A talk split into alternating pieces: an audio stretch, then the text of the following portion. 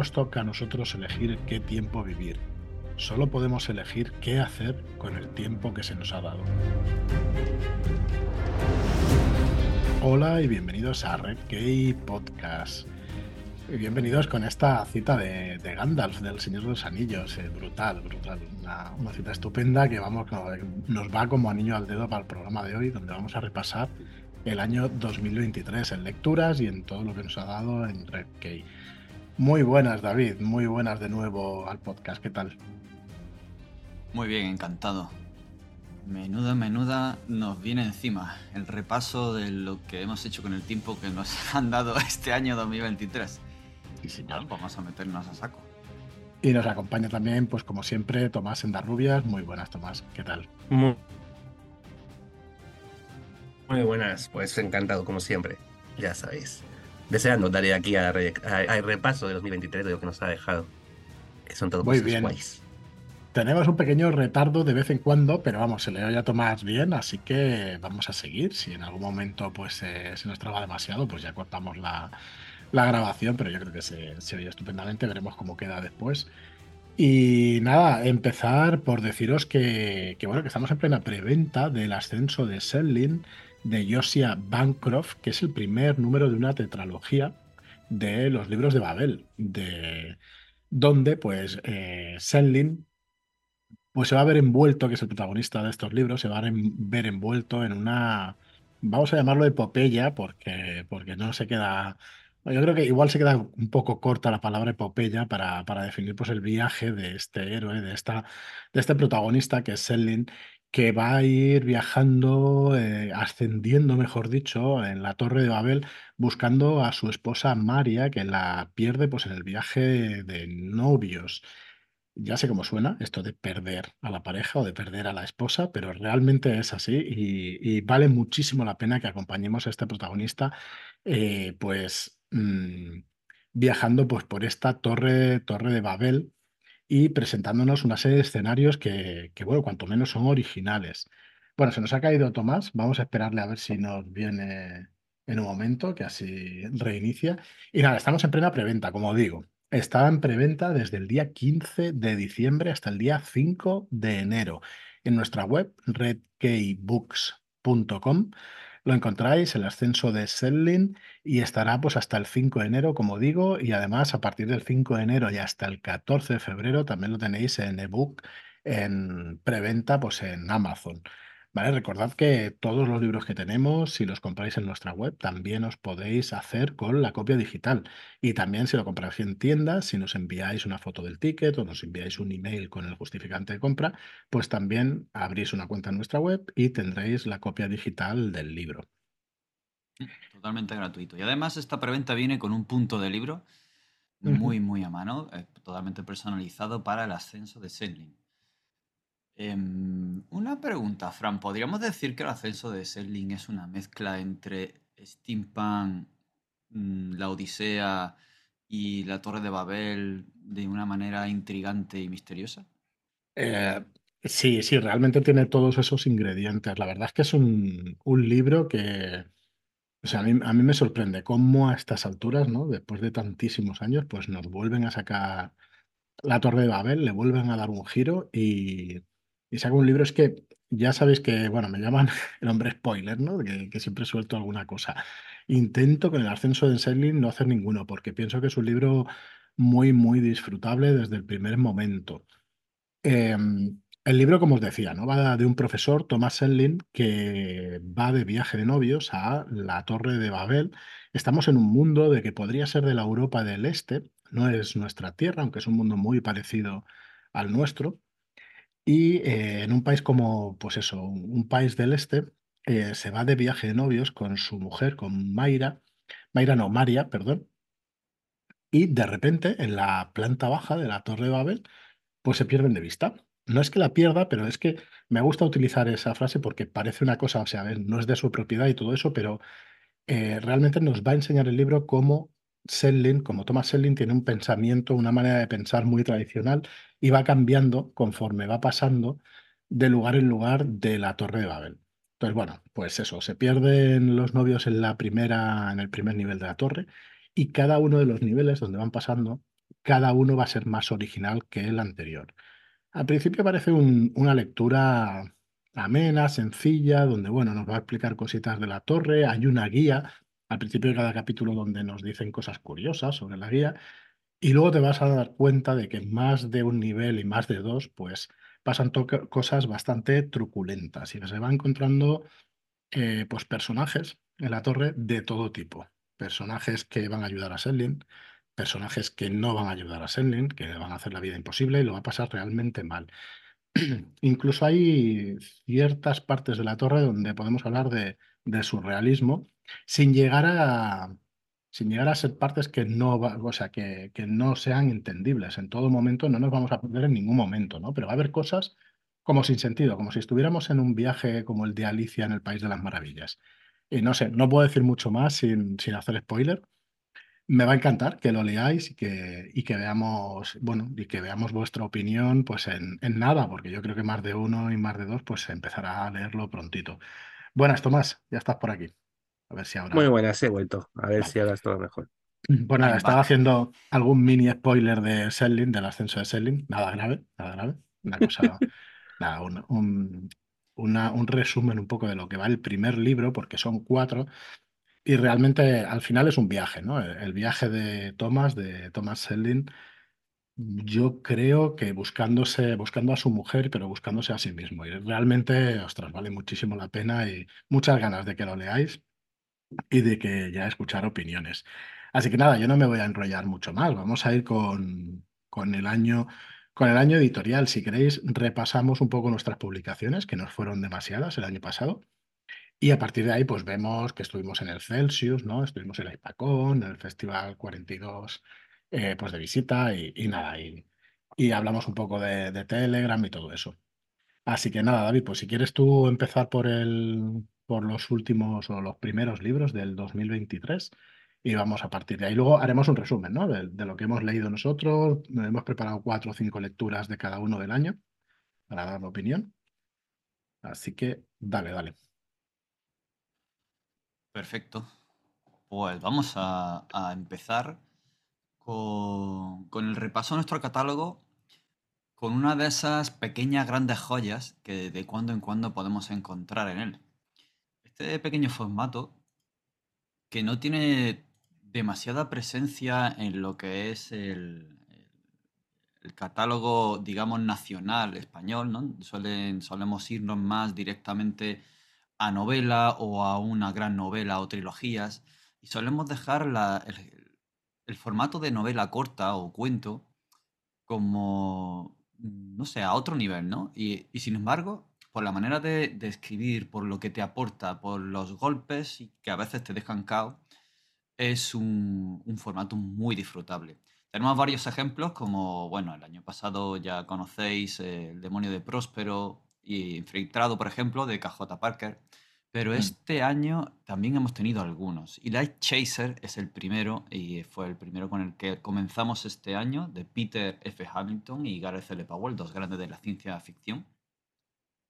Y esa es una pequeña joyita, gran, maravillosa joyita eh, de la ciencia ficción, en donde podemos ver representados un montón de conceptos, un montón de hilos de los que tirar, en- que nos llevan desde la más cercana a la más profunda ciencia ficción.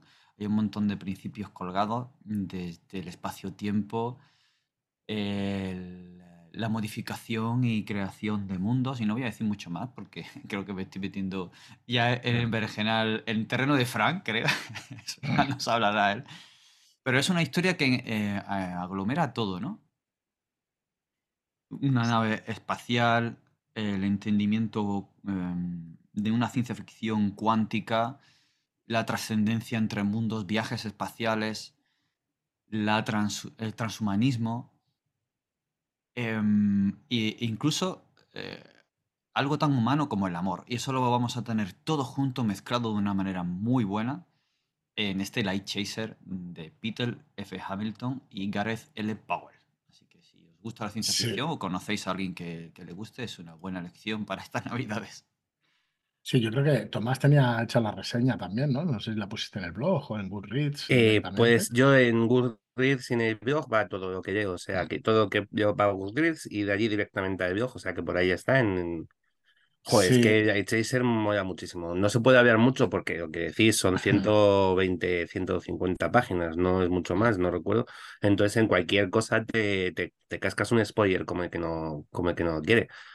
Pero es verdad que dio mucho de sí, tuvimos un club de lectura muy interesante acerca de, de Light Chaser, con lo cual encima tuvimos la opción de, de compartir experiencia y, y, ver otras perspectivas, otras, otras visiones sobre este mismo libro, y da muchísimo de sí. Eh, lo que decía David un poco antes a colación de esto, el, el, formato, es verdad que no estamos acostumbrados, yo ya he dicho más veces, que, que yo creo que me he ido adaptando a estos, estas historias cortas a través de, de demonio, desde el demonio de Próspero para acá un poco ha sido como el punto de ruptura y me parece muy interesante. Tampoco creo, tampoco hay mucho en el mercado, que tampoco, bien eso ayuda a que no nos adaptemos, o sea, que no es lo habitual en el mercado tampoco, que, que ahí es pues estas cosas que, de las que estamos hablando aquí y los, algunos de los de Pedro y Clark que también son así historias cortitas, pero tampoco hay una gran publicación de novela corta cuando vas a, a, las, a los grandes espacios de, de este tipo. Entonces, bueno, pues que nos iremos haciendo, oye. Y Light Chaser sí. muy, muy divertido. Yo, muy... bueno, únicamente decir que, bueno, que es una premisa muy potente y que, bueno, mmm, no es parte de la ciencia ficción clásica el cómo está narrado. Quizá el tema central sí es, eh, sí forma parte más de, de los temas clásicos, ¿no? De, de, la historia de la literatura y, y, de, y de la humanidad. Así que, bueno, no decir nada más porque, porque es verdad que se entra enseguida de spoiler. Bueno, lo siguiente que publicamos este año pasado es Hermana Roja. Hermana Roja de Mark Lawrence, de, de la trilogía del libro del ancestro, que bueno, que estamos muy orgullosos de traer esta autora a España después de que, bueno, fue publicado uno de sus libros en una trilogía también hace muchos años y, y no fue, eh, ya no se tradujo más y la verdad es que es una lástima porque es un pedazo de autor, este Mark Lawrence, con muchísimo oficio y bueno, muy orgullosos de traer esta Hermana Roja. Eh, ¿Qué tal? ¿Vosotros dos lo habéis leído también? Sí, sí, bueno, más que dar opinión, bueno, repasar un poquito de, de qué va si queréis y eso, y porque si no, no, no vamos a acabar. Y además no, nos vamos a quedar sin material por luego, si lo vamos contando todo ahora. Correcto. No, Hermana Roja se basa en, cuenta en, pues en básicamente entrenamiento de, de la protagonista, Nona, Nona Grey, en una especie de, de, bueno, en una especie de convento, pero es un bueno, sí, no es una especie, es un convento. Mm. Lo que pasa es que las monjas son un poco particulares, hacen magia y asesinan. Entonces, eh, o sea, se entrenan en, en, armas y se entrenan en magia, además de, de otras asignaturas más, más eh, ortodoxas, por así decirlo. Y lo que Hermana Roja nos trae, pues es la primera, la primera parte de, de, este, de, esta enseñanza, de este crecimiento de Nonna Grey, el paso de niña hacia adolescencia y demás.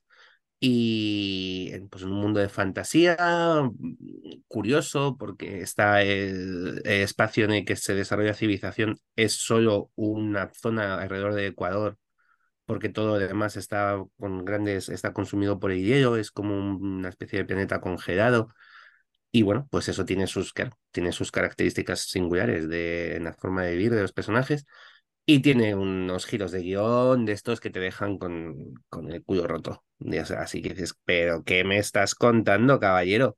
Muy chulo, muy guay.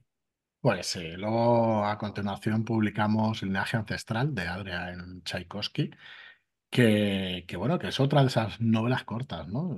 Es una novela realmente, pero, pero sí que es verdad que tiene una extensión menor que otras. Yo no sé si está en las 180 páginas, me la tengo aquí delante.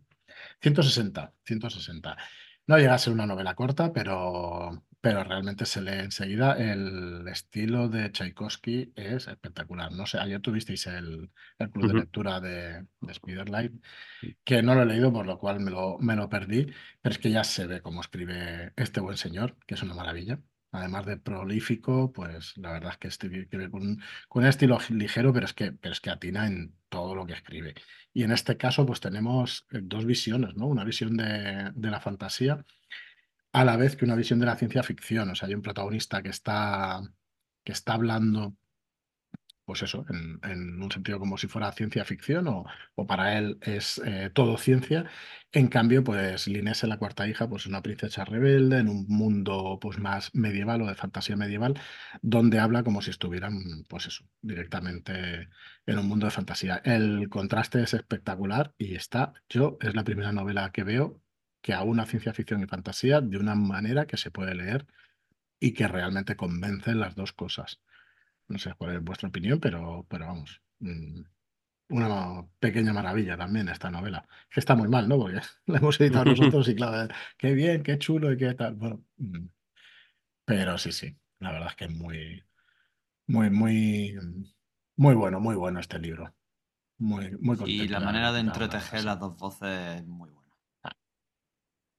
Y lo que tiene detrás, lo que ha dicho Fran, el, Tchaikovsky, ayer lo hablábamos además, es, es un gran escritor con, con, mucha capacidad de decir muchas cosas en poco espacio y, y, además de la historia tal, aquí te está hablando de salud mental, te está hablando de la importancia de la comunicación y de los elementos de comunicación y es, es muy bueno. o sea, tiene mucho linaje ancestral, mucho más de lo que cabe en esas 160 páginas. Sí, sí, la verdad es que sí. Y por último, pues trajimos el año pasado, antes de este El ascenso de Sedlin, el año pasado, pues el, el libro Mediojuego de Shannon Maguire, que creo que nos hablará más Tomás, ¿no? Un poquito más adelante en este mismo programa. Sí, hablaremos, hablaremos. Yo de mediojuego no voy a decir nada, no, no tengo una opinión formada. Es para, tirar balones fuera. Luego hablamos. Venga, pues luego hablamos. Así que bueno, estos son nuestros cuatro libros 2023. Ya tenemos un catálogo de 16. El primer año fue prolífico y poquito a poquito pues, eh, pues engordando, sumando libros en el catálogo y muy contentos de los autores. Estos cuatro, cinco que han sido este año, pues realmente pues eso, muy contentos de tenerlos entre nuestras páginas, la verdad es que están funcionando muy bien.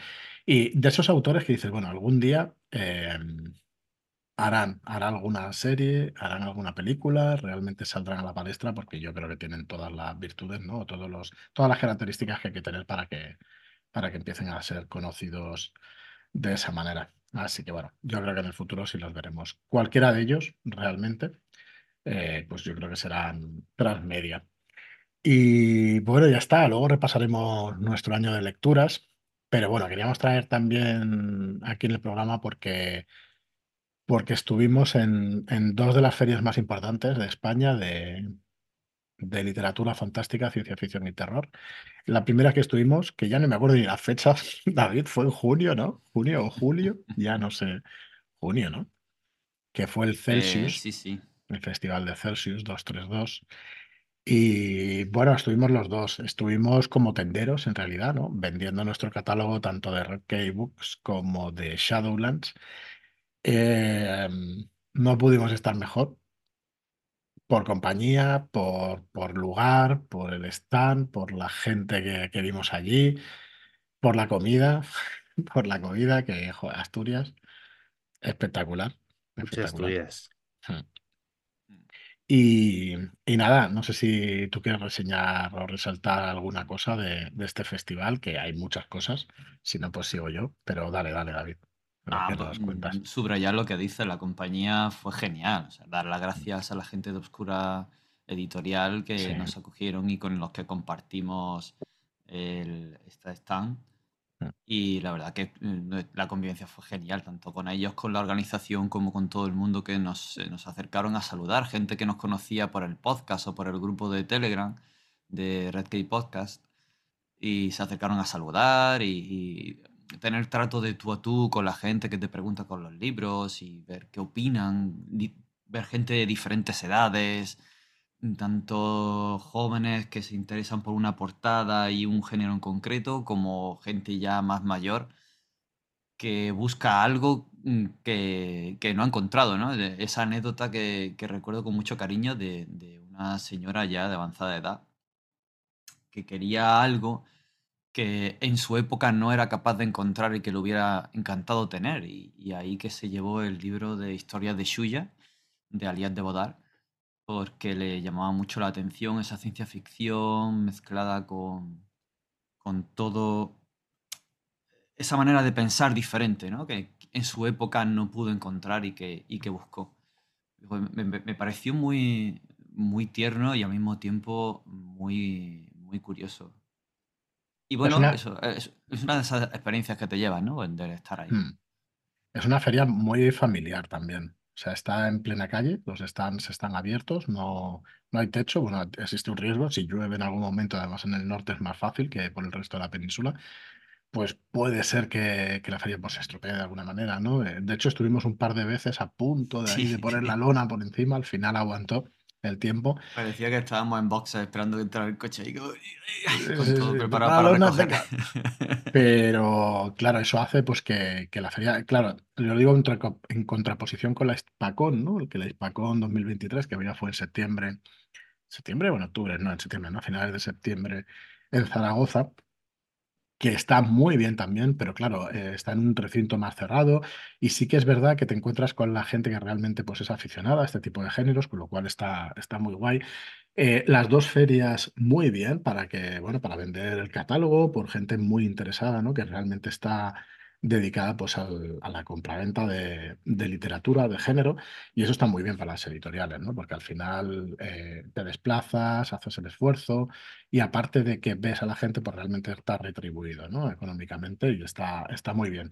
Pero sobre todo es el tema de, de ver a la gente cómo disfruta de lo que es su afición preferida o de una de sus aficiones preferidas, porque aquí en este podcast y en, en el chat de Telegram, donde estamos polifrikis, hay unos cuantos y unas cuantas. Me da que no es únicamente la afición preferida, sino que hay un bueno, ya lo sabéis, ¿no? Que entre las series, películas, cómics, eh, juegos de mesa, juegos de rol, literatura fantástica y todo eso, pues la verdad es que está muy, Está muy mezclado todo esto. Y nada, pues eso del Celsius, eh, las charlas no pudimos disfrutarlas porque estábamos en el stand todo el tiempo. Nos consta que está muy bien y que realmente, claro, estuvimos viendo, vimos a ver Crombie allí firmando, vimos a una serie de autores, pues que, bueno, pues que te hace ilusión verlos allí, pero realmente pues no pudimos hablar con demasiado. Bueno, sí que estuvimos con Jelly Clark, ¿no? Que estuvo, que está editado por, por Oscura y entonces estaba allá al lado de nuestro stand y, y nada, ya, yo a mí me ganó cuando me dijo muy guapa la camiseta, digo, bueno, este tío es un crack. El logo, ¿no? El logo de la camiseta de Shadowlands que le gustó y bueno, yo ya, vamos, rendido a sus pies. Y nada, un tío muy simpático, la verdad, una persona muy Sí, sí. simpática, un escritor magnífico. Y, y eso es lo que tiene el Festival Celsius, que te los puedes encontrar por allí en cualquier momento, ¿no? A, a cualquier escritor de los que para nosotros pues son conocidos, famosos y que, y que están muy bien verlos.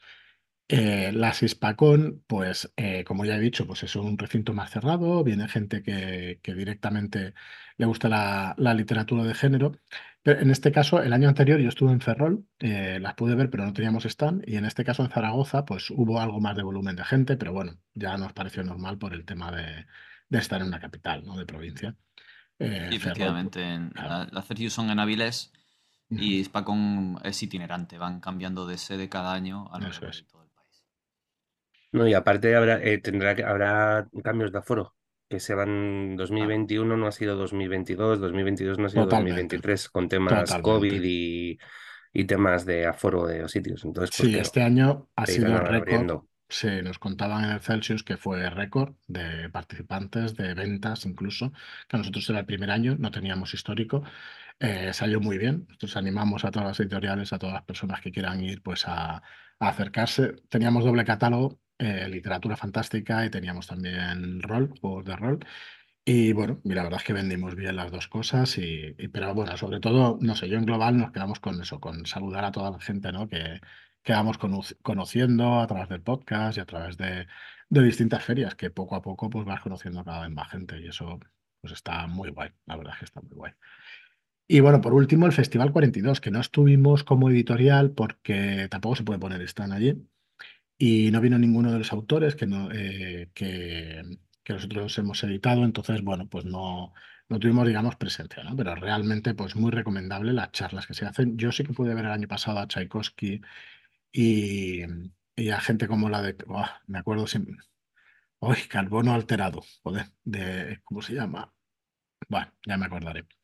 Eh, vimos a unos cuantos autores, eh, sobre todo ciencia ficción, fantasía y todo eso, y realmente muy, Muy guay, Aliet muy interesante. Eso, el año pasado sí que estuvo Aliet de Bodar, que, que la trajimos nosotros como editorial y eso, y la verdad es que encantados con ella. Y bueno, es un festival algo distinto, ¿no? Pues para ver los autores, para ver las charlas, un festival también financiado por el Ayuntamiento de Barcelona, que cada año pues va a coger más fuerza y que esperamos que crezca por lo máximo posible. Aparte que estamos con sede nosotros en Barcelona y nos viene muy bien, la verdad, de estar por aquí.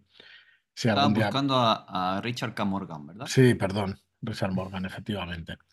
Eh, fueron charlas que me- a mí me encantaron. Yo creo que los autores tienen muchísimo que contar, una experiencia, un bagaje brutal. Mola mucho escucharlos en cualquier charla y, y bueno, me gustaron mucho especialmente él y especialmente, o sea, Richard Morgan y, y Tchaikovsky. La verdad es que muy guay. Tchaikovsky, Tchaikovsky cuando explicaba pues todo eh, los estudios que tiene, ¿no? Y el por qué saca pues estos bichitos que él es tan experto y realmente, claro, cuando te lo explica y eso pues tiene, tiene su sentido. Y está muy chulo, muy chulo. ¿A quién no le va a gustar un artrópodo con ocho patas? ¿a quién no? Bueno, a él ¿A sí. quién? ¿A quién? A él seguro. A él seguro. Bueno, de Tchaikovsky tenemos eh, La ciudad de las últimas oportunidades, The City of Last Change- Changes, que vendrá el año que viene, eh, traducido por Raúl García Campos, así que con muchas ganas también de estar acabando la traducción ya Raúl y esperamos publicarlo el primer semestre del año que viene. Y bueno, con unas ganas enormes de leerlo. Ya nos he entregado parte del texto y eso para que echemos un vistazo y ya estoy ahí con la, con la primera lectura que, que la verdad es que promete bastante. ¿Esto es spoiler, Fran? No, ya lo habíamos Ya dicho. lo habéis comentado. Vale, Sí, vale, ya vale. Digo, dicho. espera, estoy, digo, a ver, Ya, ya lo había dicho. Lo que pasa es que, bueno, con la boca pequeña y todo eso, Ya, ya, ya. hablado del calendario de 2024, pero es verdad que esto lo habíamos dicho ya. Vale, vale, vale. No, que, yo por, por remarcar, por para... No, no, no, no es spoiler, no es spoiler. Para vale. más spoilers, si queréis visitar nuestro grupo de Telegram, pues allí pues, soltamos de vez en cuando. Claro, la gente te dice, ah, tendrías que traer este. ¿Cómo te muerdes ahí la lengua de que acabas de firmar un autor? Así que bueno, lo dijimos ahí y yo creo que en, en otro podcast también, también Vale, lo dije. Así que bueno, tendremos otro podcast a principios del año que viene donde, donde digamos pues todo lo que vendrá el año que viene. Que una cosa es la voluntad, ya sabemos que, a ver, nosotros intentamos ser serios, cumplir calendarios, pero realmente tenemos otro sello editorial que es Shadowlands. Y bueno, en Shadowlands eh, creo que fueron 40 publicaciones el año pasado y bueno, virtualmente fue imposible pues darle toda la caña que, que queríamos darle pues a Red Key, ¿no? Así que bueno, ha quedado un poquito pues más deslucido el, el catálogo, pero bueno, son 16 en, en dos años, 16 títulos, que bueno, si el año que viene pues también son cuatro o seis más, pues estamos en 22, 24 títulos que, que realmente pues empezará a tener un, un catálogo interesante y sobre todo muy contentos de, de los autores, autores y autoras que, que poco a poco se van añadiendo y que bueno, mm, la verdad es que echar la vista atrás y dices, joder, ninguno de ellos nos arrepentimos, ni quitaríamos uno, ni, ni lo haríamos de otra manera. O sea que eso ya es decir mucho, yo creo. Es que habrán sido cuatro libros, pero ¿qué cuatro? O sea, Sí, no, los no, cuatro de este año, sí, No, hostia. ha estado muy bien, muy bien. Y bueno, por aquí estaba en la escaleta anécdotas de Red Key Podcast. Venga, ¿con qué os quedáis del grupo de Telegram del año pasado? Bueno, yo tengo que decir que, que este año pasado hemos empezado, eh, bueno, el club de lectura de Red Key, el oficial, el que decimos Mm, el club de lectura oficial quedó un poco, Sí, se quedó colgado por, por circunstancias y por, eh, pues porque el destino es así, la vida es complicada y, y cada vez hay menos tiempo para estas cosas. Pero a raíz de, mm, de una sugerencia de José Vicente en el, en el grupo de Telegram, hemos empezado un, un club de lectura con, con la gente de Red Key Podcast del, del grupo, donde estamos quedando una vez al mes y estamos teniendo encuentros muy interesantes con, con libros muy interesantes y gente muy interesante. Entonces todo, todo acompaña. Y para mí ha sido de lo más divertido de, del año, estos encuentros que estamos haciendo, porque además nos ponemos, quieras que no, pones caras, sabias eh, y mola mucho, aunque sea por internet. Así que los, estos, los, los em, el club de lectura está, ha estado muy bien de las cosas que han surgido ahí del, de Red Key Podcast. Pues sí. ¿Tú algo más, David, Bueno, a mí, a mí me ha hecho mucha gracia recientemente, eh, gracia en el, en el buen sentido, ¿no? Porque me ha, me ha abierto esa, esa puertecilla de, "Mm, interesante relación.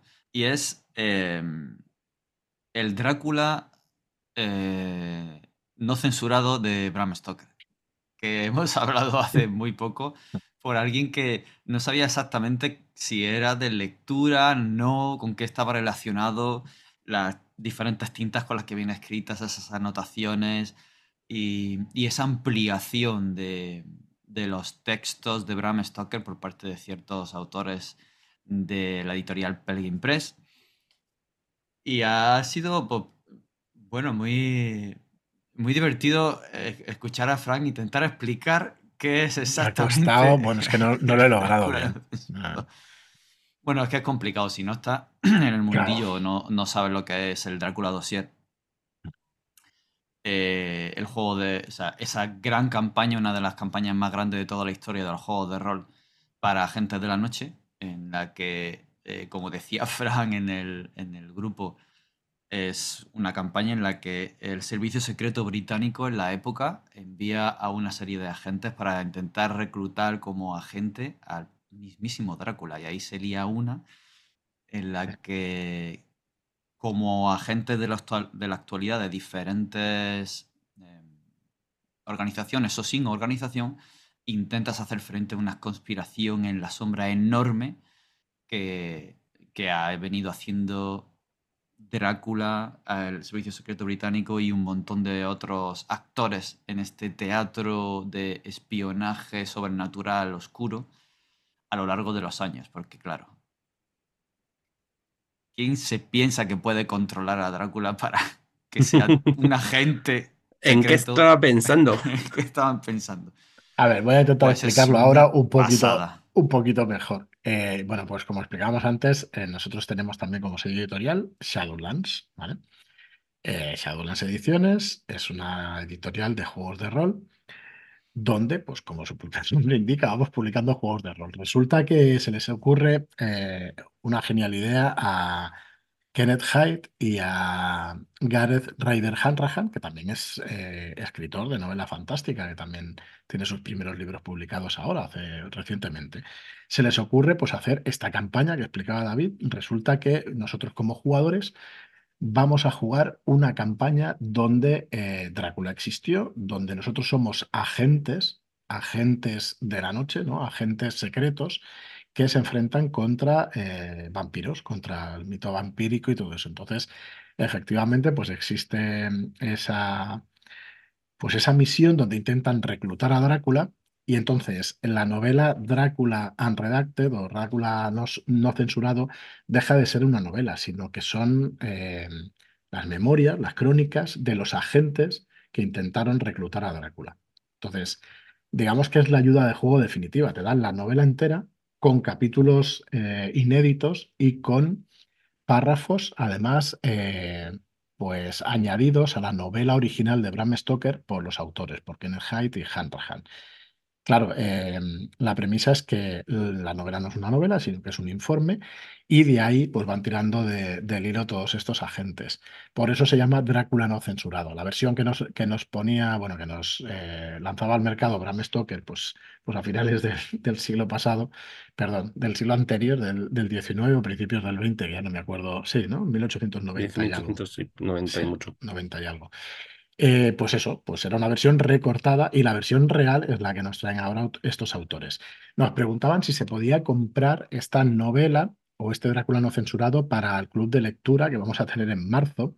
Que por cierto, muchas gracias José Vicente por proponer este club de lectura y por seguirlo, y a ti también, Tomás, que estáis ahí al pie del cañón de, de proponer estos libros y votaciones y todo eso.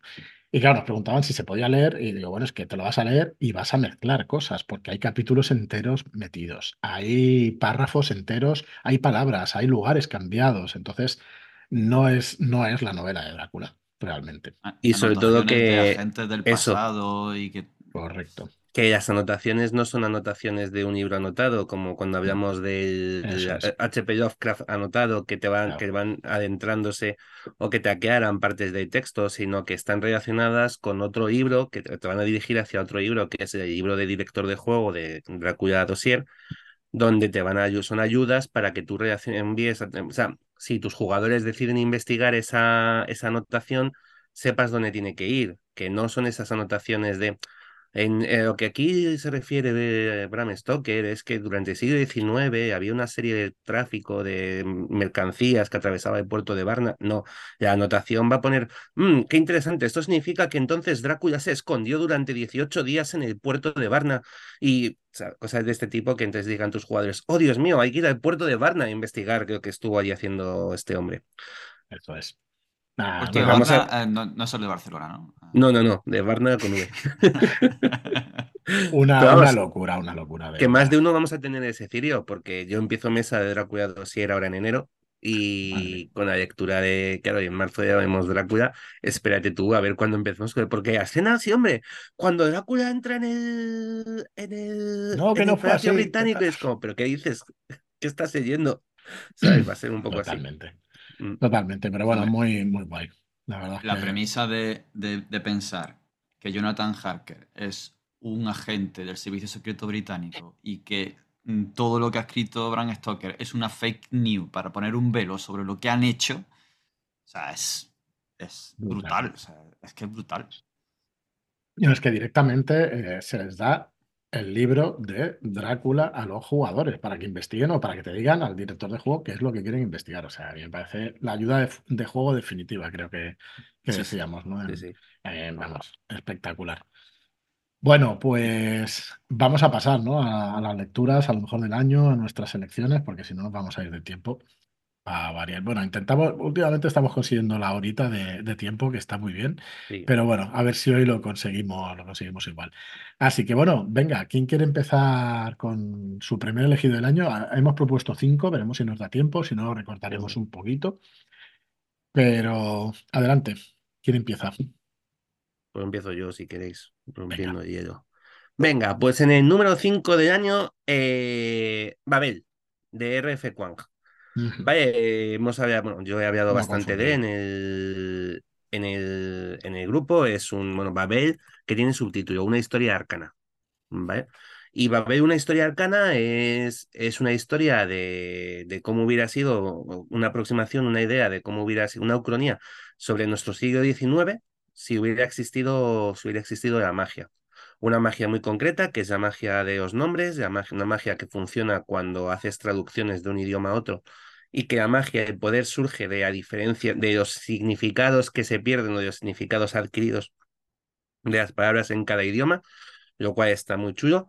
Eh, y que se centra sobre todo en, en, la época, pues en el colonialismo británico, en, en la colonización de, de los, pues la colonización de China y de otras partes del mundo, es una historia que tiene su parte de fantasía y que tiene su parte, su parte también dura, porque es de estas historias que muchas veces nos, yo creo que debemos leer que donde pues entendemos las bofetadas sin manos que, que, que muchas veces nuestra cultura no, no, nos hemos merecido en muchas, muchas ocasiones a lo largo de nuestra historia y el colonialismo pues no es de estas cosas de las que podamos estar orgullosos. Y RF Quang lo plantea de una forma muy, divertida, entendedme, no, no es jacarandosa, pero es, es, una lectura muy amena y, sobre todo muy, muy, muy interesante, porque ya simplemente desde el punto de vista este, que la magia está en, las palabras y en el, en el significado de lo, que, de lo que hay en ellas, sus reacciones, me pareció muy, muy divertido, muy entretenido de leer y muy interesante. Es mi top 5, quinto. Muy bien, pues dale, David, si quieres. Me quedo yo para el último. Venga, yo no voy a seguir ningún orden ni, concierto, pero voy a empezar con literatura y voy a empezar con Hermana Roja. Hermana Roja de Mark Lawrence eh, es un muy buen libro, un muy buen comienzo de saga.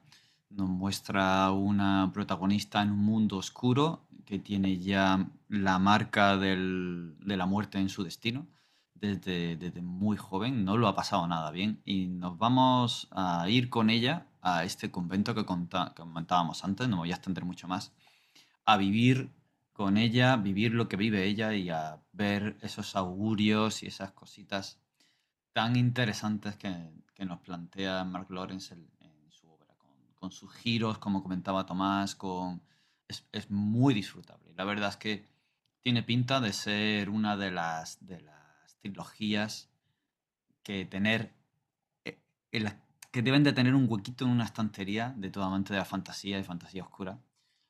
Para. Bueno, Un huequito, no tanto es cierto, porque, porque son más, más o menos grandes. Pero bueno, si ya te has leído a Ben Crombie, bájalo un poquito y pon este que, que- que viene nuevo, ¿no? Pues, pues eso, vamos a disfrutarlo y además con un mundo muy sugerente en el que tengo em, mucha curiosidad de ver cómo se va desarrollando en los siguientes libros y a ver si da para partida, que me- a mí me da que sí.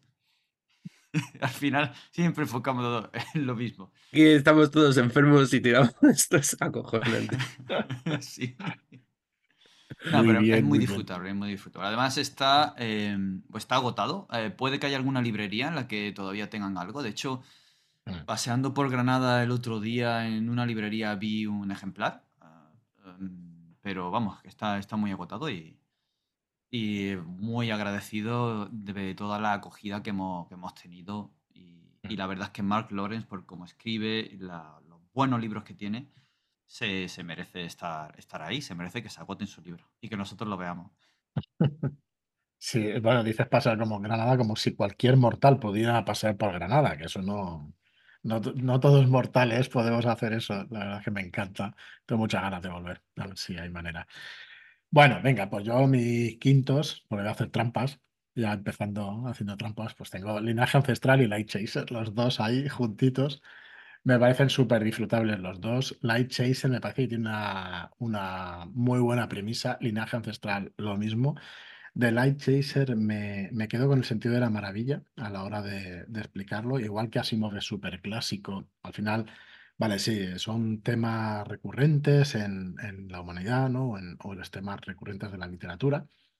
Pero aquí también, Light Chaser también, ¿no? Habla de- del amor en, en definitiva y de muchas otras cosas. Pero ese sentido de la maravilla que no tiene Asimov y esos material con los que está hecho la nave, ¿no? Eh, Eso con lo que nos deleitan la- los, los dos autores, porque son dos autores que realmente en ningún momento te parece que esté escrito a, cuatro manos, ¿no? Que se dice, o a dos manos. No sé cómo se dirá, pero que realmente me gustan mucho. Eh, no sé si por encima o no del linaje ancestral, porque son algo distintos. Pero bueno, una muestra de, de la ciencia ficción moderna que empieza a ser uno de, mis géneros preferidos y nunca lo hubiera dicho, porque yo a- siempre me consideraba pues eso, eh, eh, fantasía pura y dura, pero, pero realmente es un género que cada vez me gusta más en películas, en series, en, en literatura y pues dos lecturas que, que realmente muy recomendables y que se leen muy rápido, tanto Light Chaser como, como Linaje Ancestral que ya hemos tratado antes en el programa. Así que mi quinto puesto para, para estos dos libros. Pues nada, sigo yo, ya cogemos, cogemos la rueda.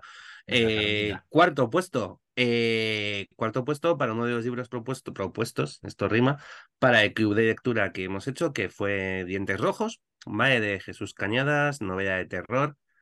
Eh, yo- Ya empezamos a, detectar que, que yo tengo en algún momento una neurona que no funciona y lo que quiero es pasarlo mal. Y Dientes Rojos eh, es un libro que me pareció sorprendentemente inquietante. Eh, y eso me gustó mucho. Eh, es una historia muy dura, es una historia que se desarrolla en, en Berlín, en, en- es un, en un Berlín contemporáneo y dolorosamente real, que es lo que escuece del, Sí. del libro. Y aunque tiene una serie de, de presencias enigmáticas, paranormales, misteriosas, pro- casi Lovecraftianas, sin casi, ¿vale? Eh, lo verdaderamente terrorífico de la historia de Dientes Rojos es lo, lo humano y lo real que resultan muchas de las escenas y muchos de los, muchas de las cuestiones con las que nos encontramos y tocando temas muy, muy, muy, muy, muy chungos de tocar, como puede ser pues, el maltrato. Sí. Con lo cual- y es realmente es mm, espeluznante en muchas ocasiones. Así que muy buen libro y, merece mucho la pena. Además, autor español. Oye, pues hay Sí, autor que que- nos ha traducido además. Correcto, además, también. eh, autor Eh, y traductor, que yo ha habido un momento en el que me he encontrado leyendo tres libros a la vez suyos. Sí. O sea, uno de un libro escrito y dos traducidos por, Sí. por Jesús. En, muy, muy, o sea, me fue como. Eh, Yo me quedo con cómo escribe, ¿eh? Aparte Eh, de no, no, la es tremendo, ¿eh? pero es tremendo cómo escribe, ¿eh? Es tremendísimo. Mm, A mí me quedo con la primera mitad del libro, no pude estar en Sí. el club de lectura porque ya no recuerdo si lo leí después, no me acuerdo ya. O no pude estar, creo que no pude estar. Eh, tremenda, la primera mitad o los dos primeros tercios del libro, Los dos primeros ¡buah! tercios, sí. ¡buah! Mm. brutales, muy bien, muy bien escritos, con una técnica pero fantástica y, Y da miedito lo que tú decías, ¿no? Pues la mente humana, lo que somos capaces de hacer el, el ser humano. Temas escabrosos, lenguaje Mm. escabroso y no, cosas que no es para estómagos, mm, no es por decir débil ni nada, ¿no? Pero para estómagos más flojos, digamos, ¿no? Que no te Sensibles. Sí, guste. sí, sí, Eso sí, no, no, no, sensibles, que no me salía la, la palabra. Hay momentos que son Uf, auténticamente, que son muy, muy complicados de, de leer, ¿eh? O sea, sí. eh, por la frialdad con la que se cuenta y con la- además en primer- una primera persona es, es tremendo. Pero, pero hostia, yo, para mí ha sido uno de estos libros que ha merecido muchísimo la pena leer este año. Muy, muy sorprendido. Gratamente sorprendido. Muy bien, pues dale, David. Vamos con el siguiente. Pues ahora voy a dar un salto transversal y me voy a ir a otro, a otro medio para destacar una de las lecturas de este año y es para el cómic. Me meto en novela gráfica con precisamente un título que me ha sorprendido y cuyo contenido eh, me, ha, me ha, ha atraído mi atención desde las primeras páginas y es Monstres. Algo así como Monsteresa, quizás se podría traducir. Sí. Eh, y tenemos una protagonista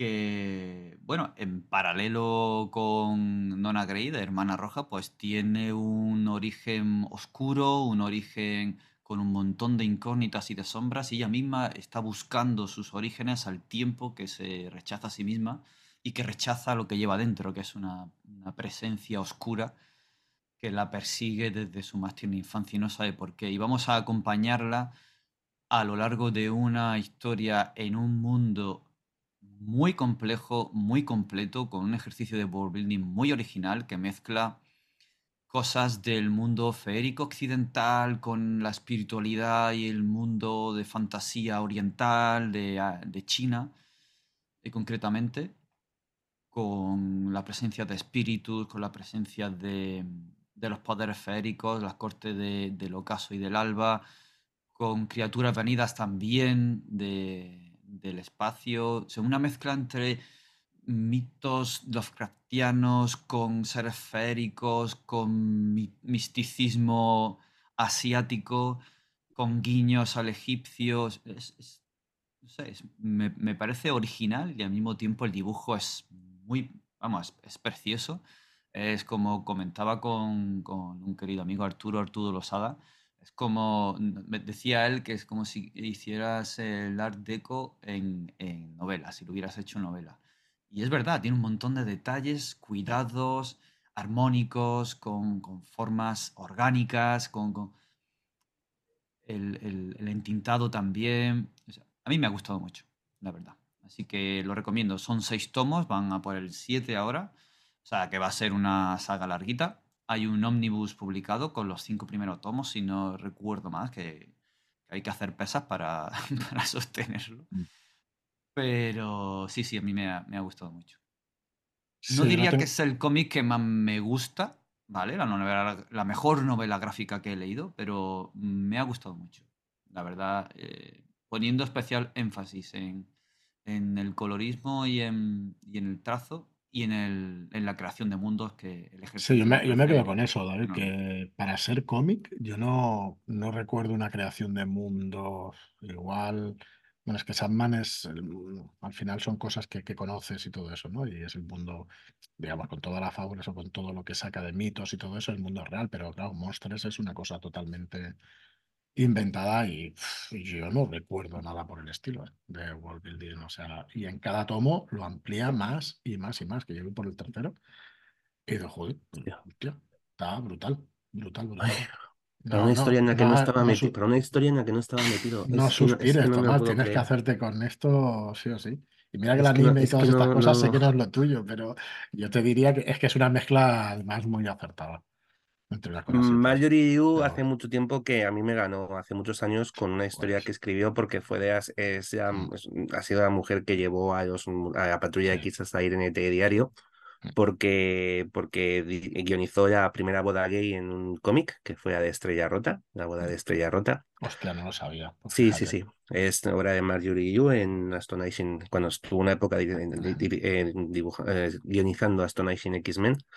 Y, Y esta, pues fue una de las cosas que hizo, fue, ya te digo, el caso, a boda de Estrella Rota, que, de Estrella Rota no, de Estrella del Norte, perdón, el personaje de Alpha Flight, eh, original de Alpha Flight, que ahora anda por, andaba por el mundo de la patrulla, de la patrulla X, y, y de hecho salieron en, es de estas veces, en las pocas veces que aparece un cómic en un telediario, por, porque se organizó cierta controversia a raíz de, de todo esto. Y aparte, para vuestra información, no sé si os sabéis, Marjorie Yu y Sana Takeda, que es la, la dibujante de Monstres, tienen otro proyecto, además de Monstres conjunto, otro que va, eh, lo que pasa que es algo de una casa. Eh, y aquí en este club somos muy de casas, en este, en este grupo de casas al final de Y re- final. ha salido recientemente. Sí, Y, mm, y eh, es así, es un- también oscurito. Sí, es de el tema es, es vampiros, o sea, no es spoiler porque aparece, creo que el título ya es de ese rollo y además, bueno, pues eso, va de vampiros. Y eh, que ha sido muy curioso porque, porque tenía gente dice, joder, teniendo un proyecto abierto como es Monstres, eh, podéis, mm, mm, coño, no abréis otro, no abréis otro melón. Pero, pero bueno, que tiene buena, tiene buena pinta, ¿eh? Por el, pero vamos, ya, ya yo tenía este apartado en mi cabeza y vamos a tener que entrar. Si es que no vamos así, no vamos, no vamos. Yo te los The dejo, yo Night te los dejo. Eaters se llama. Yo te los dejo. Sí, ya ¿Qué es de- eh, correcto. Nine Eaters es devoradores de, ano- los devoradores de anoche o algo así, Mm. lo tradujeron por aquí, creo. Bueno, venga, pues yo voy con un clásico. Si antes he dicho Light Chaser así de, de bueno, ciencia ficción moderna, pues El fin de la eternidad. Eh, recuerdo que en, el, grupo de Telegram hablaron de, del libro y es uno de los que tenía pendientes de Asimov. Y bueno, pues muy recomendable. No, mm, ahí El fin de la eternidad, viajes en el tiempo, no se puede decir mucho más sin eso, sin hacer un spoiler grandísimo. Pero es que yo sigo pensando que toca temas. Es verdad que no es, eh, ¿cómo decirlo? Sus personajes pueden parecer siempre iguales. Cuando tratemos la fundación en el club de lectura en febrero o en marzo, creo que toca, pues ya trataremos de todos estos temas, ¿no? Pero bueno, a mí me sigue, me sigue gustando. Ya, ya hablaremos sobre él. Eh, sigo pensando que Asimov toca temas que no están resueltos hoy en día y que, que se siguen, que se siguen tratando, como esto de los, de los viajes en el tiempo y, y demás, pero sigue tratando además pues, eh, pues los grandes temas de la literatura universal, ¿no? Como, como la relación entre las personas y, ciertas cosas. Bueno, muy recomendable, la verdad es que sí.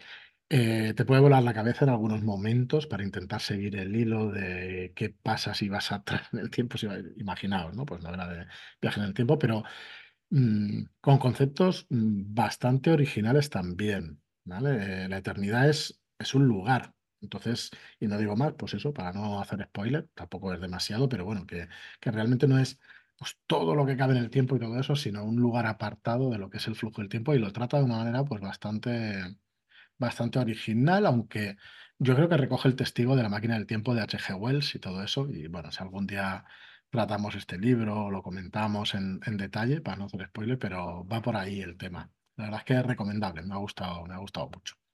Así que ya está. Seguimos, que no hay tiempo para más. Seguimos, pues venga, tercero, entramos en el top 3. seguimos en el terror, en el mundo de pasar un poquito mal, aunque sea. Y el tercero va a ser para Catriona. Catriona Ward, eh, la novela que ha publicado. No, este año creo que han salido dos. No sé si Zendaya es de este año o de anterior, pero os han juntado dos en ese sí. mismo año. Sí, sí, de este pero es de este también, ¿verdad? Han salido dos este año. Vale. Bueno, pues Zendaya, el, el reloj de arena, para, para, pues, pues, para mí, que no sabía que digo, por qué se llama esto Zendaya, hasta que lo, lo leí. Eh, es una historia de Catriona Ward donde te cuenta pues las cosas que le gustan a Catriona contarnos. historias con fondos mm, sórdidos, con familias disfuncionales y con elementos sobrenaturales e inquietantes y, con, y jugándote según va avanzando la historia en el modo de, bueno, pues eso, que tienes que andar con 100 ojos porque sabes que te está colando en algún sitio y te la vuelve a colar siempre, efectivamente. O sea, cuando piensas que la tienes pillada, te pega otro giro y te deja otra vez roto. Novela que se lee rapidísimo, que porque engancha, o sea, pues, no es, es una novela de una longitud normal, a unas 300 páginas, y, y engancha, engancha muchísimo y, y es que da gusto ver a esta mujer. Me encanta. Muy fan. Muy bien, pues una de las que tengo pendientes, a ver si, Mm. porque la casa al final de Mill Street pues es una maravilla y también con muchas ganas de seguir leyéndola, pero tiempo infinito, pero bueno, ahí está, Claro. ahí está, ahí está. Venga, David, pues siguiente. Bueno, el tiempo de lectura de literatura se ha reducido, el de cómic un poquito también. Pero bueno, eh, hemos seguido leyendo, pero otras cosas, esta vez eh, ambientaciones y, y escenarios de campaña y juegos de rol. Así que voy a traeros Kingsmouth, el juego de rol, un escenario de campaña para este juego, o para, mejor dicho, el sistema de la quinta edición del juego más famoso del mundo, que todos podéis conocer por la película de Dungeons and Dragons que ha salido hace poco en cines. Sí. Y bueno, es eh, otro genial ejercicio de world building por un autor que conocemos bien en, tanto en Shadowlands como en Red Key Books, que es Ángel González Olmedo, el autor de otros juegos como de o de otros escenarios como La sanción de la Inquisición eh, y concretamente en nuestro catálogo La historia triste del hombre justo.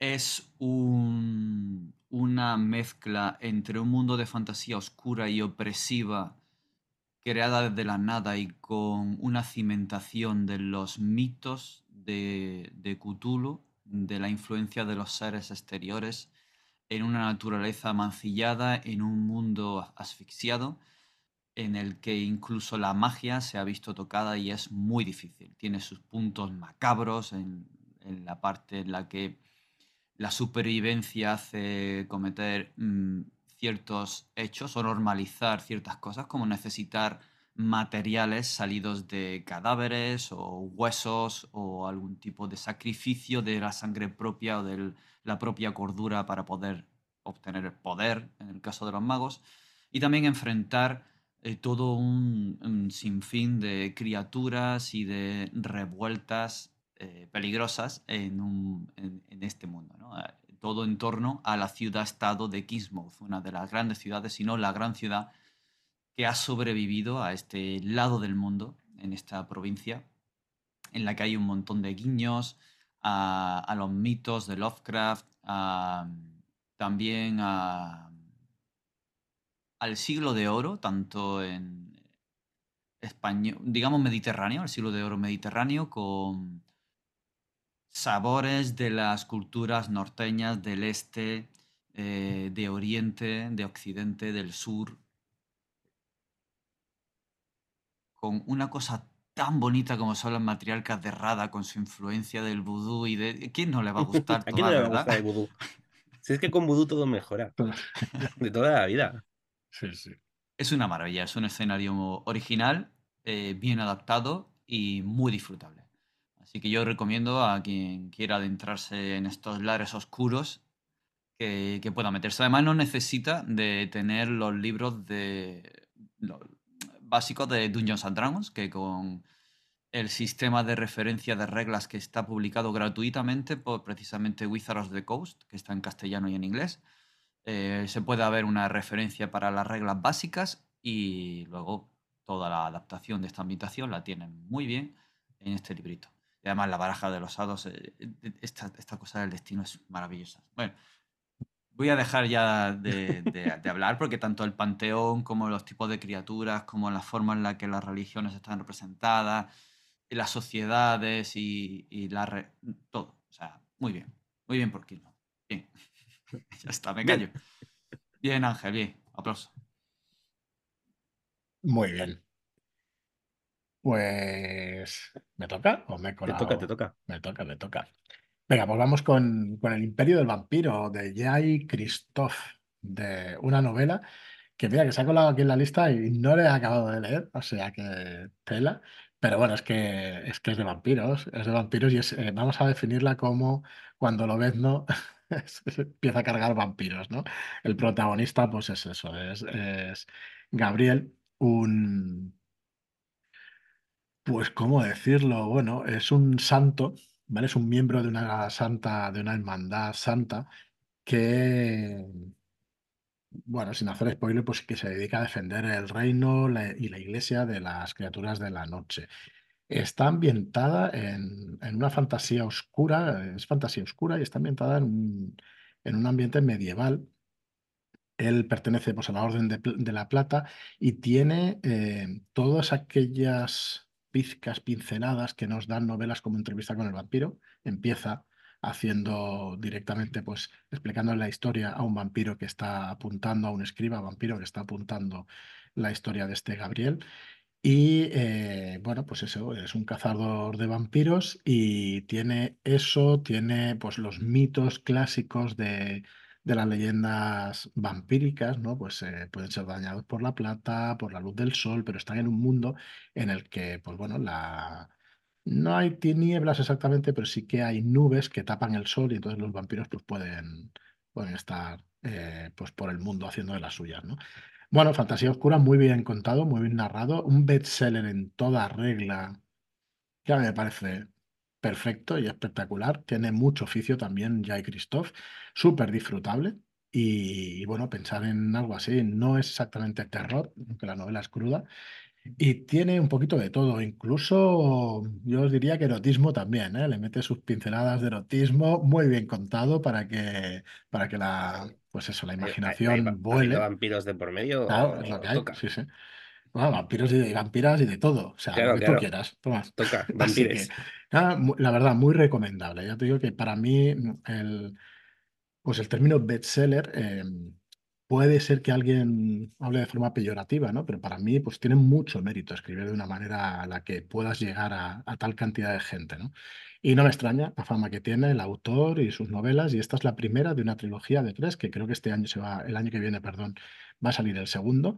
Y ahí está, pues el Imperio del Vampiro, que ya os digo que, que es el puro lobezno y que bueno, que, que, a mí me tiene ya ganado pues diciendo eso, ¿no? Así que, a ver, eh, es una novela que lo mejor no es el protagonista, pero lo mejor es el, eso, el world building, ¿no? La construcción del mundo que hace, el, coger una cosita de, una cosa tras otra de, las cosas típicas de vampiros y juntarlas, meterlas en la coctelera, meter un ambiente gótico, medieval, y lo que te saca, pues la verdad es que, que compro. Venga, adelante. Así que muy, muy guay, muy guay, muy entretenida y, y muy recomendable, la verdad es que sí.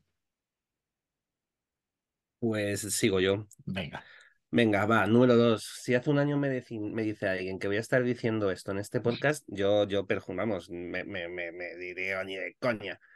Pero sí, la vida cambia y es así de, de, jodida. Eh, vale, número dos, un cómic, cómic, pero un cómic manga. O sea, no, no tiene sentido, esto me va a estallar la cabeza. Pero, pero en fin. ¿Qué se va a hacer? Tuvimos una, una, un podcast que grabamos aquí mismo con, con Javi, Javi de, Javi de Cada Comics, que vino a hablarnos del terror asiático. Y, y a mí me, me, pues me engañó, me engañó con, no, no, vete esto, que va a ser muy guay. Eh, bueno, pues fue muy guay. Eh, ya tengo todos los libros de, los, bueno, pues los tomos de Lovecraft, de las historias de Lovecraft narradas por, por ¿vale? que es un, pues, un dibujante de manga, de manga japonés. Y mm, como para no traerlas todas, me quedo con la que más me ha impresionado, que es el color que... Ah, bueno, aquí se llama el color que cayó del cielo. O sea, lo han traducido. Yo normalmente estoy acostumbrado al color que vino de espacio, pero bueno, la traducción que han hecho para el manga ha sido el color que cayó del cielo y me pareció flipante. Eh, la, historia es de las que más me gusta de Lovecraft, con, con lo que con eso ya, ya estoy ganado pero es que dibujo, eh, ¿cómo consigue darte horror de color en un dibujo en blanco y negro? Es, es acojonante, es, es, es, muy sorprendente. Y para mí, pues mm, como ha sido muy relevante por, por lo que supone mm, que yo haya aceptado, yo haya conseguido entrar en un mundo que, que siempre me ha parecido mm, ignoto y complicadísimo y que no me ha gustado nunca como sé del manga, para mí son puntos extra y entonces pues, pues ha ido derecho al, al, a la segunda posición el color que vino, que cayó del cielo de Guto Nave. Muy bien. Oye, nada. Ya sabía yo que cuando él comentó esta, esta versión, esta versión ahí ya te iba a enganchar. No, claro, pero es que esto es, al día siguiente fui a librería. O sea, cada, cada cómics es 20 minutos de mi casa, estuve allí y fue como, mm, vaya, em, esto que me lo llevo a ¿Sabes? O sea, no creas tú que duró mucho más el misterio. Que es que fue el día siguiente y después de ese, todos uno detrás de otro. Pues el que quiera escuchar cómo, cómo, es la caída de Tomás en el manga, puede escuchar dos podcasts, creo que hace dos, dos podcasts, dos programas. Sí, dos o tres. Que, que, vino Javi a hablarnos de terror asiático y luego nos, fuimos centrando poco a poco en el manga y, y, nos dejó una serie de recomendaciones que la verdad em, son muy interesantes para echarle un buen vistazo y bueno, ya veis cómo eh, Tomás nos recomienda este que, que, yo lo he visto en estantería y hace ojitos también, ¿vale? Bueno, lo dejaremos ahí. Sí, sí, sí, vamos a... En fin, podéis, podéis ver, podéis escuchar mi caída eh, en directo. O sea, es como, como cuando Ralph eh, dice Isa, ¿puedo parar el momento exacto en el que rompiste el corazón en el Simpson cuando dice, no eres mi novia? Pues a mí igual, se puede escuchar el momento en el que hago, quedac. Total. En fin. Muy bien, pues dale, dale. Siguiente. Bueno, pues eh, por seguir recordando programas que hemos tenido hace poco, eh, hace poco estuvimos hablando mm, mm, de uno de los autores más conocidos de la historia, probablemente, y, sin dudas a, equivocarme, al menos en nuestro, nuestro mundo occidental y yo diría que a nivel mundial. Es eh, un libro derivado de su obra, un libro que bebe de ella y que vamos a encontrar ciertas referencias, no solo guiños de personajes, nombres y circunstancias a la obra de Edgar Allan Poe, sino también tomando y bebiendo, regando una serie de semillas con, toda la esencia de la obra de Poe para que crezca y germine este árbol tenebroso y envuelto en nieblas que se llama Raven, el juego de rol. Raven, que diría un buen amigo nuestro. Em, es eh, la obra de Daniel Pespinosa y es un juego que aúna mecánica narrativa, Em, a una, un juego inmersivo, a una, una ambientación muy desarrollada en que está centrada en la ciudad de Raven y concretamente tiene protagonistas a una casa. Esto ya nos va sonando de alguna de las obras de, de Poe. Pues es una casa en decadencia, una casa que está maldita, cuya sangre lleva la mala herencia del fundador, que no podía ser de otra manera el fundador tanto de la casa, que es la casa de los Corvus, como Mm, de, la propia ciudad de Riven, que es Lord Poe Corvus, Lord Poe Corvus. Es un, guiño, por supuesto, al maestro eh, Edgar Allan Poe, pero es eh, un, juego para vivir y crear nuestras propias eh, historias mientras jugamos tenebrosas, de magia maldita, en una época victoriana, en un escenario aristocrático con profunda influencia de esta niebla, de estos cuervos que van a querer em, marcarnos para robarnos el alma con una serie de sacrificios, pasiones, amores imposibles, fantasmas, eh, un otro lado donde hay una serie de criaturas espirituales que van a intentar tentarnos, influirnos, hacer que perdamos nuestra alma dejándonos llevar por lo más oscuro de nuestros deseos, con, ya digo, todo este tono de Poe en, una ciudad muy original y muy, muy disfrutable, con historias que podemos hacer las nuestras y con una manera de contarlas y unas ayudas para que puedas desarrollarlas que hacen muy fácil generar una introducción, un desarrollo y un desenlace basado simplemente en giros y unas tiradas de dados que nos van a ayudar a que pasen cosas. Daniel Pespinosa, Raven el juego de rol. Si os gusta el tema victoriano, la magia maldita y los misterios y la obra de Poe, lo recomiendo muy mucho. Muy bien, pues bueno, yo ya, ya he hecho spoiler antes. El ascenso de Selling es el, siguiente. Eh, ya, ya he dicho de qué va anteriormente. Estamos ahora en plena preventa. echarle un vistazo en que vale mucho la pena. Yo estoy esperando los otros eh, de la tetralogía y, bueno, muy disfrutable. Muchísimas páginas, 463 páginas creo que son exactamente, pero de puro disfrute. La verdad es que, que escriben muy bien y, y que se disfruta mucho. Cada nivel de la Torre de Babel es una sorpresa Thomas Selling, que asciende la torre buscando a su mujer, que la pierde en el primer nivel, de la cantidad de gente que hay, de la marabunta que arrastra personas en, la planta baja de la Torre de Babel. Y bueno, muy original y muy recomendable. Así que vamos, Tomás, con tu último Venga, última lección del año. Venga. para sorpresa de nadie. O sea, vamos, no digas. Medio juego, por supuesto. Medio juego ese libro del año. Y, y, y, de ahí no me voy a bajar. O sea, ese libro del año eh, ha sido una maravilla. Para mí ha sido un descubrimiento fascinante. Eh, cómo escribe esta mujer. O sea, yo no había ido nunca nada de Sinan McGuire, es pues, lo que ha comentado antes Frank cuando hablaba de catálogo de autores de, de, de, de Red Key. Em, pues bueno, pues son autores que tienen premios, muchos de ellos, a, a, cascoporro, o sea que no les falta ninguno, no, no, les falta, no les falta de nada, pero que hasta ahora muchas no estaban publicados o faltaba gran parte de su obra mm, por publicar en, en español.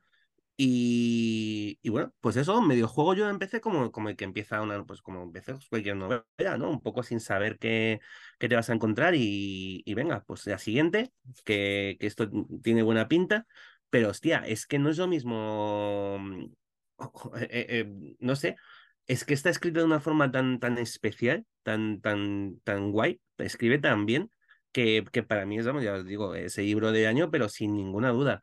Eh, la historia te puede gustar más o menos, puede ser más o menos eh, entrar en una serie de buques que también tiene sentido, porque no voy a hacer spoiler, pero tiene sentido que haya una serie de buques. Eh, puede ser más original o menos original, pero es que da todo igual. O sea, cuando empiezas a leer cómo escribe esta mujer, todo lo demás pasa a un segundo plano.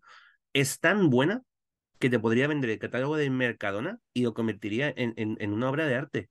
Es maravillosa, es genial. La narrativa que tiene, cómo lo hace, el ritmo, el, bueno, todo, todo. Es que no, no, no sé. Intento buscar un pero y da igual, aunque se lo encuentre, me da igual porque queda por debajo del, de, de, la impresión general que me ha dejado el cómo ha escrito, cómo escribe cómo, cómo, cómo cuenta las cosas, la, narrativa, forma de contar, el, el, tiempo presente, el tiempo presente que me parece complicadísimo para una narración y que ella lo utiliza de tal forma que es que es verdad, que lo comentaba, no sé si aquí, si en el grupo, si hay momentos que te genera auténtica tensión, porque como está todo contado en presente, eh, es como que está pasando, te genera una, es, estás ahí, o sea, está, es, pasa ahora, estás, estás compartiendo este momento con estos personajes. Entonces no es como cuando, no, no, lo hace muy bien, no es como un tiempo pasado que te, cuando, la típica narración de entró, abrió la puerta y subió, vale, pues ya entró en su momento, abrió la puerta en su momento y subió las escaleras. Pues perfecto, si arriba un monstruo, pues que, que sea que sea, Dios quiera porque ya lo hizo. Pero aquí no, porque es verdad que consigue engañarte de tal forma, te sigue llevando a abre la puerta, sube las escaleras y tú estás ya cojonado diciendo, madre mía, que arriba va a haber un monstruo. ¿Vale? Pero estás con ellos, con los personajes. Eh, pedazo de libro. O sea, es acojonante, tremendo, lo mejor de este año. Así. Bueno, pues muchas gracias, Tomás. Bueno, ya, ya que nos toca, que es poca, pero, o sea, quiero decir, sí, somos la editorial, pero que realmente mola mucho, ¿no? Que, que haya entrado así. No, no, es un libro, bueno, no sé si decir no es un libro para todo el mundo. O sea, quiero decir que. Pues yo lo ponía de enseñanza primaria, vamos, o sea, obligatorio. Para selectividad bueno, pues, pues súper contentos de que, de que te Es acojonante, de verdad. Sí, sí, sí, lo es, sí, lo es, sí, lo es. Esta mujer escribe. escribe es, es eso. Mm. Muy bien, Una de las David. cosas que nos Ah, han dicho perdona. sobre, sobre Mediojuego Mm. eh, en redes sociales, la interacción con nuestros lectores, eh, por, por sacar uno de los comentarios que creo que no tiene spoilers, no sé qué, qué me decís del comentario de es probablemente una de las mejores parejas protagonistas que he leído. Sí, todo. Son muy todo bueno potentes. que quieras decir, o sea, es verdad. Es verdad, es que los, los protagonistas son súper guays, la, pareja protagonista. Los menos protagonistas también son súper guays. Los villanos molan un montón. El, el sistema del de, mundo que refleja es el nuestro, pero con alquimia, o sea, pero con alquimia en secreto. Es, es, es, genial, es que es muy chulo. Y, bueno, las referencias a los mitos, a, cuentos, que a mí ya con eso me, me regana. O sea, tú me escribes una historia de donde haces alusiones a Alicia en el País de las Maravillas y yo ya es, es toma mi dinero y, y, ya está. O sea, quiere, está todo súper bien llevado a, a Alicia, al Mago de Oz. Todo este tipo de historias es que es, es que es una brutalidad de novela. Es maravillosa. Muy bien, pues David, tu bueno, para no, uno tú más? No, venga, bueno, te falta uno y otro y listos. Vale, venga. Pues mira, voy a hablar de. Como ya he dicho antes, que he leído menos literatura. voy a seguir con lo que he tenido el placer de seguir leyendo un poquito más y es eh, otro juego de rol. Un juego de rol además que es desarrollado ah, con una ambientación eh, creada de un juego de mesa y desarrollado a través de un juego de mesa. De todas las pinceladas de ambientación que suelen dar algunos juegos de mesa cuando te explican las reglas en sus reglamentos. Pues con lo que tienes en el tablero, con lo que hay en esos pequeños parrafitos de fondo, han creado un juego de rol que al principio visualmente, aunque tenga un arte eh, muy vistoso y bonito, que en principio te puede hacer eh, pensar en algo juvenil, cuando lees todas las posibilidades del juego y lo que te plantea, te das cuenta de las historias que puedes eh, jugar con este juego de rol. Desde lo juvenil hasta lo adulto más cruel. Y es Root, el juego de rol, que nos lleva a un bosque de fantasía que está poblado por eh, animales humanoides, como si fuera un mundo de fábula. Pero hay una guerra de diferentes facciones cada facción está eh, descrita con sus. Em, con todas sus particularidades, tanto en el plano legal como de sus creencias, como de eh, su manera de actuar. Y todas van a pugnar con intrigas, con lucha abierta en batallas, eh, realizando los actos de guerra más terribles que os podáis imaginar y los actos bondadosos con los que son sus aliados, con sus ayudas, sus movimientos. Entonces, digamos que hay unas diferentes capas que se pueden poner y quitar para hacer del juego y de la ambientación lo que queremos. Y nos vamos a meter en la piel de unos vagabundos, alguien que, que quiere estar fuera de la sociedad para vivir haciendo trabajos para las diferentes poblaciones, las diferentes facciones, las diferentes gentes viviendo su vida en la espesura, que es terrible, peligrosa, con, criaturas y animales enormes que no son inteligentes, sino que son terribles, como los grandes osos, que miden cuatro metros, son como unos trolls de las cavernas. Y la facilidad que muestra y la gran cantidad de consejos para moldear el bosque y hacerlo a lo que quieres jugar, para crear las historias que quieres crear, desde el Robin Hood más blanco hasta eh, el Robin Hood más eh, sucio, más terrible, con, villanos realmente eh, crueles. Mm, es, maravilloso. Y además te puedes alejar del, del, Robin Hood que quieras y ser tú el villano, ser alguien sin escrúpulos, metiéndote ya incluso con tonos Abercrombie. Puedes luego limpiarlo y, blanquearlo si quieres jugar con, peques o incluso con, jóvenes. Y hacer aventuras tipo de los tres mosqueteros en, eh, trabajando para una facción en concreto, con ruinas, con misticismo, con religiones, eh, con cultos raros, con capa y espada, mm, aventuras, maniobras eh, sorpresivas el protagonista son nuestros personajes y van a embeberse en este mundo de este bosque. Eh, y no voy a decir más nada porque me estoy enrollando. Así que eh, yo lo recomiendo. Sobre todo si lo que buscas es un juego versátil que te pueda permitir jugar con, con peques de 10, 12, 15 años, 14 años, 18, 20, 90 de todo un poco y a quien le guste esta fantasía de fábula y de furros, que yo sé que hay mucha gente que no le gustan los furros y estos animales antropomórficos, pero a quien le pueda gustar, pues adelante, porque ofrece mucha diversión.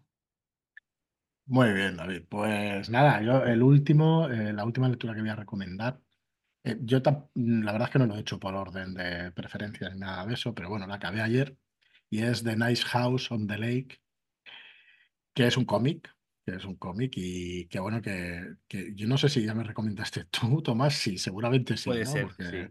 Pero además, como tú, lo, como tú, lo, recomendas ahí en el... Pues yo lo voy a recomendar también a José Vicente y a Carlos, que no quieren, que no quieren comprar que no quieren caer, ¿no? Que no quieren caer, pues caed en esto porque os va a gustar. Acaban de sacar un, un tomo en uno de esos movimientos. Ah, Mira que, bueno, en fin, no es el sitio para hablar de, cosas editoriales, ¿no? Pero realmente, bueno, lo han sacado ahora en un tomo, ¿vale? Los 12 números. Eh, es spoiler, ¿verdad? Decir lo que pone al final de la última página, porque Sí, son que 12 bueno, números, pero bueno, lo vamos a 12 dejar ahí. Son 12 números. Eh, bueno, pues un cómic muy recomendable. Tú seguro que recuerdas los autores, eh, Tomás, porque no me Sí, acuerdo claro. de, de los nombres. James Eh, James Tyrion, sí, el guionista, James sí Tynion cuarto, Álvaro Martínez, Álvaro. Martínez ese dibujante y Jordi Beller, El el color colorista. es espectacular. Bueno, no, no sé, mm, igual lo tratamos en otro podcast, este cómic. El dibujo es espectacular, el color es de, de otro planeta, la verdad. A mí, yo creo, si tengo que destacar algo, yo creo que quizás sea el color. Y- pero el dibujo y el guion, lo hablábamos antes fuera de micro, es muy difícil ser original y esto no es 100% original, pero realmente te lo cuentan muy bien la manera en la que está contada. Parece, eh, parece muy terrorífico, muy de terror.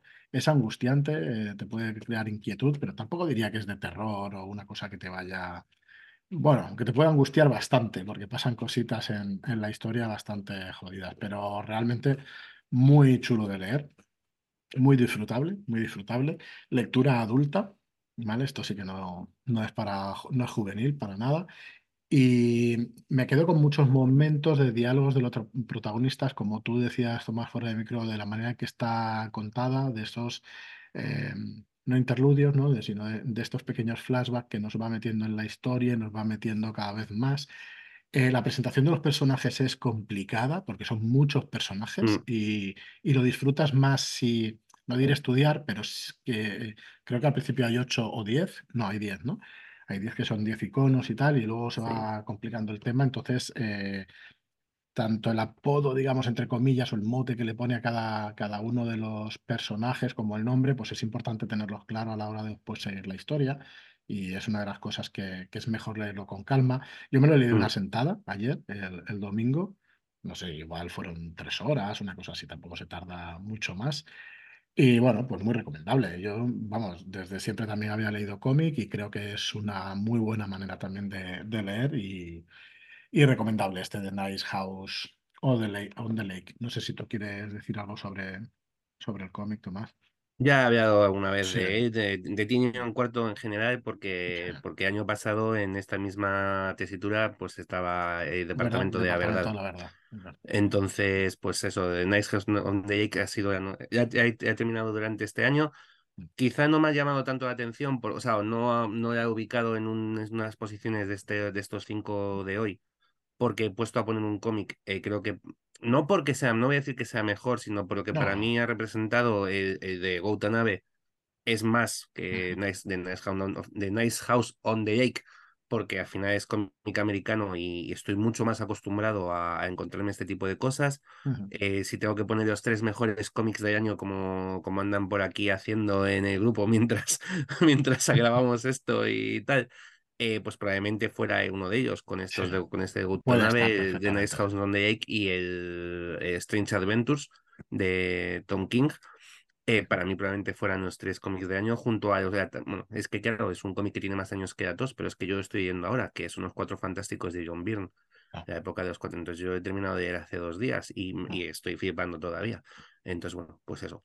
sí. Eh, muy bueno. Es, al final es una historia pos- ap- mm, mm, posapocalíptica Sí, es en la primera o sabe, sí. apocalíptica o tal, pero y no deja de ser una habitación, una historia un poco de habitación cerrada donde hay un, un grupo de personajes y es lo que decía Fran, eh, creo que lo más complicado del libro es ubicar a los personajes, Ujú. es ponerles cara, no ponerles cara, sino quedarte con quiénes son y las relaciones que tienen entre ellos, porque es lo más, Sí, como en todo este tipo de historias, claro. muchas veces lo importante es eh, las relaciones humanas que se establecen en Mm, este La tipo profesión que de... tienen, cómo Sí. los vincula, cómo los eligen, ¿no? Para que pase lo que pase dentro del libro. Sí. Todo eso pues tiene mucho interés y realmente te engancha hasta, hasta el final.